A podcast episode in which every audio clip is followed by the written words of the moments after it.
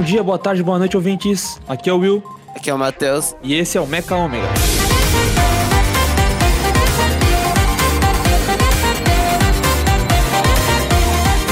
De hoje a gente vai analisar e ponderar acerca dos prós e contras da maioria dos grandes serviços de streaming de vídeo no Brasil. A gente vai passar por diversos serviços, passando por serviços mais gerais, como a Netflix e o Prime Video, alguns intermediários que têm seu público de nicho, mas também apelam um pouco para o público geral, como o Disney Plus, e alguns extremamente nichados, como o Crunchyroll e o Play Plus. Para entender um pouco mais sobre o assunto, a gente vai fazer uma pequena introdução de como surgiram e se popularizaram os serviços de streaming. O primeiro serviço foi o Real Audio. Ele surgiu na década de 90 e nessa modalidade, o download é deixado de lado para ser utilizado o carregamento em buffer, que gera arquivos temporários e carrega no seu computador ou celular.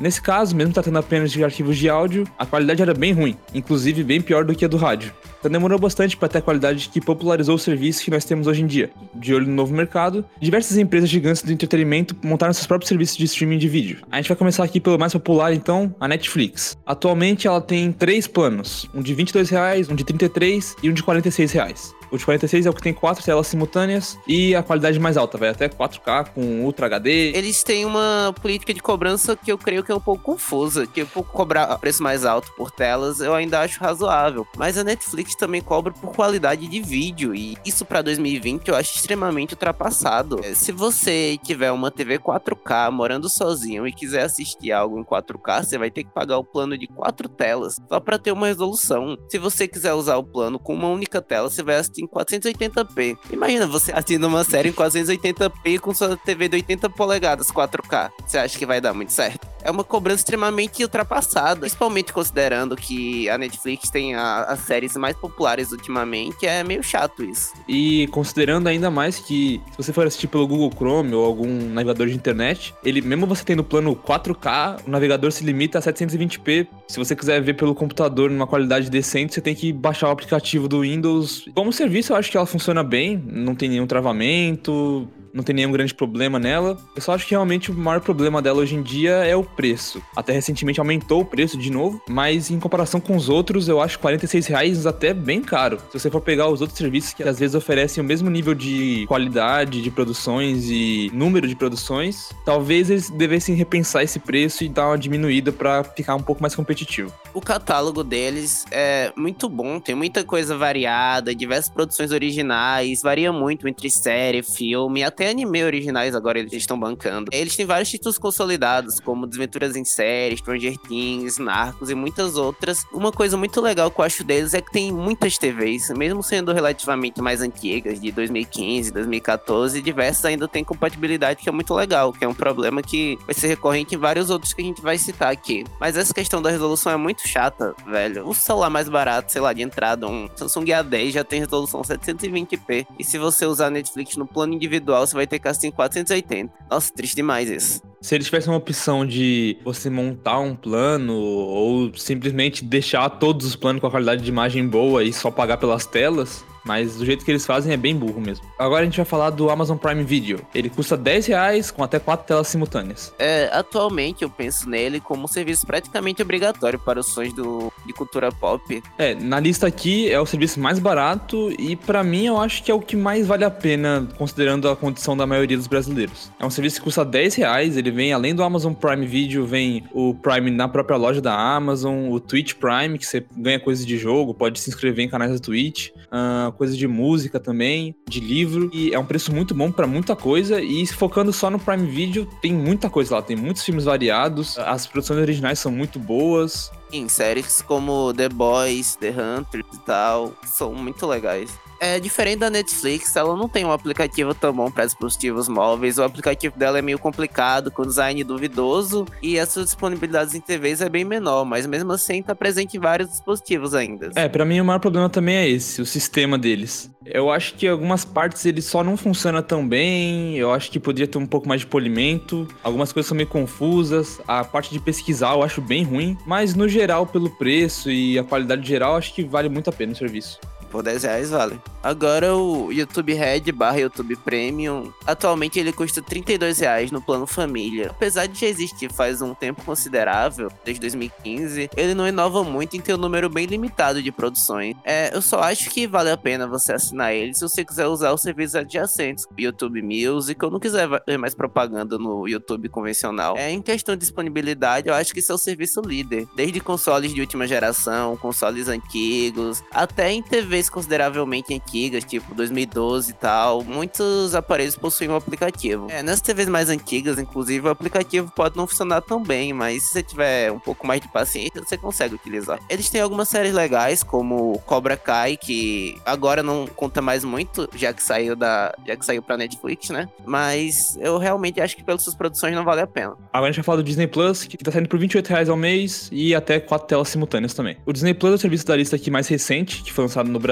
pelo menos, e eu acho que ele tem um balanço bom de preço e conteúdo. 28 reais acho que é um preço bom para um serviço de streaming do tamanho que é o Disney Plus. E esse preço fica ainda melhor se você contar os planos e combos que a Disney fez com várias empresas brasileiras, como o Globoplay, Mercado Livre, até alguns bancos tipo Bradesco, a Vivo. Eu, por exemplo, aqui em casa tenho o Disney Plus e o Globoplay juntos e sai por 44 reais ao mês e é mais barato do que a Netflix sozinha. Então, é um plano bem bom. Eu acho que o maior problema da Disney Plus hoje em dia são as produções originais. Tem muita coisa antiga já, filmes da Marvel, de Star Wars, da Pixar, da Disney. Só que eu acho que as produções originais no momento não, não tem nada muito chamativo. A maioria são coisas mais para criança ou coisas mais familiares. Uma ou outra, como Mandalorian, são mais produções grandes que são meio que chamariz do serviço. Mas nesse momento eu não sei se vale a pena assinar o serviço. Eu esperaria até ano que vem que eles anunciaram que vai sair mais um milhão de séries ano que vem, nos próximos anos. Então eu esperaria sair essas séries, esses filmes, e aí você vê se vale a pena. Hoje em dia, talvez se você quiser muito ver coisas mais antigas.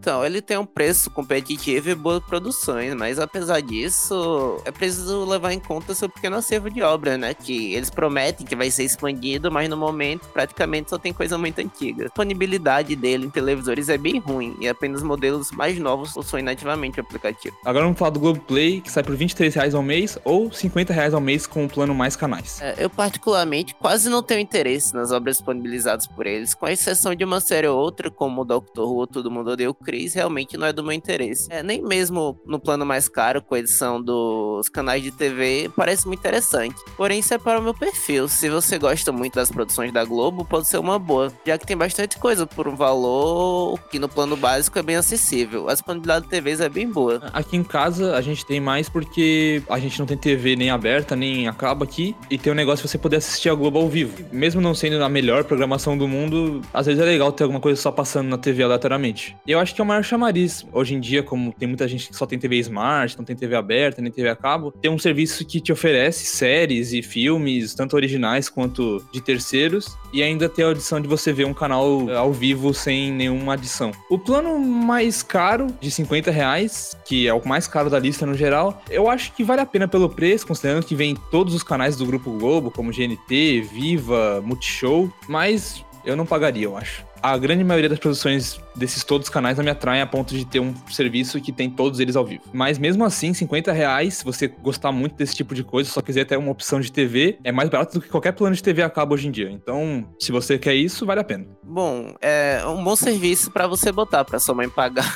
e você assistir uma coisa ou outra que te interessar. Uh, agora a gente vai falar do Play Plus, que sai por 12 reais ao mês. Para mim, é o pior serviço aqui da lista. Ele tenta ser uma Globoplay, mas não consegue de jeito nenhum. O sistema é horrível, o ao vivo deles trava o tempo todo, as produções que tem lá não são tão interessantes e o sistema é horrível demais. Toda hora trava, toda hora buga alguma coisa, sua conta não entra. E sem contar que pelo pagamento deles todo mês ali, por algum motivo, meu cartão foi bloqueado, porque o banco deduziu que era alguma fraude. Então eu não sei, foi a única vez que aconteceu isso com algum serviço de streaming na minha vida. Foi uma experiência bem ruim, não recomendo nem um pouco. Pra ser sincero, antes de fazer a pesquisa pra esse podcast, eu nunca nem tinha ouvido falar desse. É, pelo pouco que eu já vi, não parece valer a pena. Principalmente se eu sei que pretende assiná-lo com o objetivo de procurar produções dentro do escopo geek.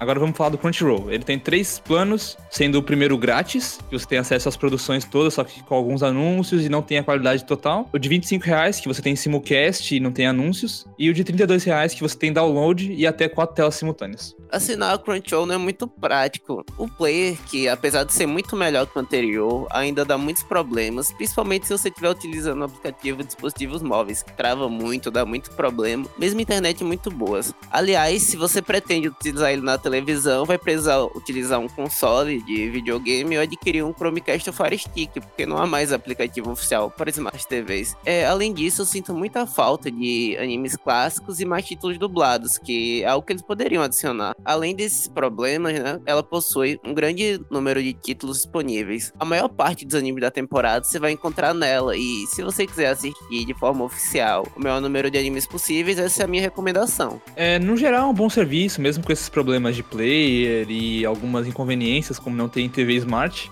eu acho que é um bom plano para quem é muito fã de anime. Se você é aquele cara que assiste um ou dois animes no ano, ou assiste pouco no geral, eu acho que ter uma Netflix da vida é um pouco melhor, porque lá tem animes de qualidade, a quantidade é até boa, e você vai ter outras opções além de anime. Como no Crunchyroll só tem anime, eu recomendo mais para quem é mais focado nisso. Tem muito anime, tem simulcast direto do Japão já legendado e ao vivo, junto com o que tá passando lá na TV. Então é uma coisa muito boa para quem não quer pegar spoiler ou, sei lá, ter que esperar muito tempo pra assistir o episódio. No geral, eu recomendo o serviço. Agora nós vamos falar da Funimation, que custa 24 reais ao mês. É, o serviço ainda é muito recente no Brasil, então, por conta disso, possui um número bem reduzido de animes disponíveis. Porém, eles suprem a falta de diversos clássicos que não estão no Crunchyroll. É, tem muita coisa boa no catálogo deles. É, muitos clássicos, muita coisa dublada. É, eu acho muito bom o arranjo que eles fizeram, mas no momento da gravação desse podcast, dia 23 de 12 de 2020, eles ainda não lançaram um aplicativo mobile nem para Smart TVs e só tem na modalidade simulcast atualmente Attack on Titan.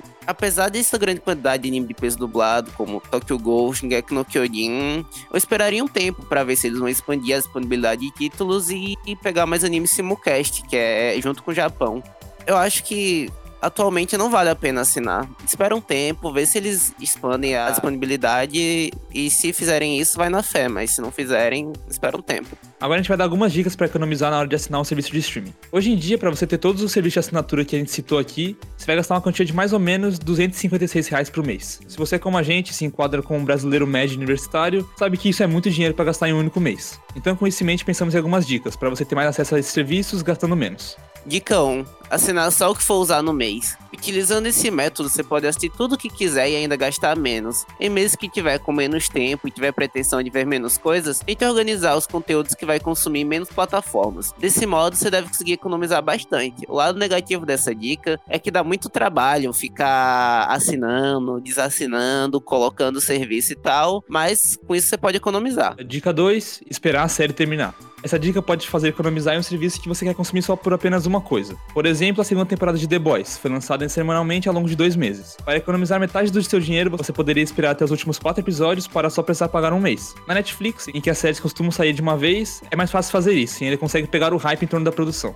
Dica 3: dividir com amigos. Primeiramente, eu já digo que só faça isso com pessoas quem você confia, já que envolve dados pessoais e de cartão de crédito. Então, certifique-se e reitere-se com as pessoas que pactam atuar, que a senha não pode de forma alguma sair do grupo e outras medidas de segurança. Com esse método, você não tem a dor de cabeça provocada pelos outros, de ficar precisar ficar assinando e cancelando diversas assinaturas. Com um grupo de quatro pessoas, o custo que estimamos, que inicialmente saía dos 256 reais, vai por apenas 64. Isso é basicamente o preço de dois ou três ingressos de cinema, e com isso você tem acesso a uma infinidade de conteúdos variados e alguns inclusive inéditos. Então essas foram nossas dicas para economizar mais na hora de assinar um serviço. Se você tiver mais, manda pra gente aí, que pode ser sempre útil. Mas antes de finalizar, a gente tem um recado bem importante para dar. Na semana passada, junto com o episódio 2, a gente lançou a campanha de financiamento coletivo no Catarse. É, a gente vai estar tá utilizando todo o dinheiro arrecadado para fazer melhoras, é, comprar um domínio no site, melhorar os nossos equipamentos e tal. Então, se quiser estar tá contribuindo, dá uma olhada no nosso Twitter que a gente vai deixar o link lá. Se você quer saber com mais detalhes os preços e o nível de recompensa e as metas que a gente tem, é só entrar no Catarse, catarse.me barra mecaômega, ou assiste o trailer que a gente fez e lançou semana passada. Ah, se quiser comentar algo sobre esse podcast, manda um e-mail pra gente, mecaomegapod.gmail.com. Nos últimos podcasts a gente falou que a gente faria leitura, se fosse relevante, no podcast da próxima semana, mas a gente tá com uma agenda de podcasts adiantados por conta do final do ano e tal, então a gente pode demorar mais de um programa para responder. Mas se você mandou, não se preocupa que a gente vai responder. Lembre de seguir a gente nas nossas redes sociais, arroba mecaomegapod, no Instagram e no Twitter.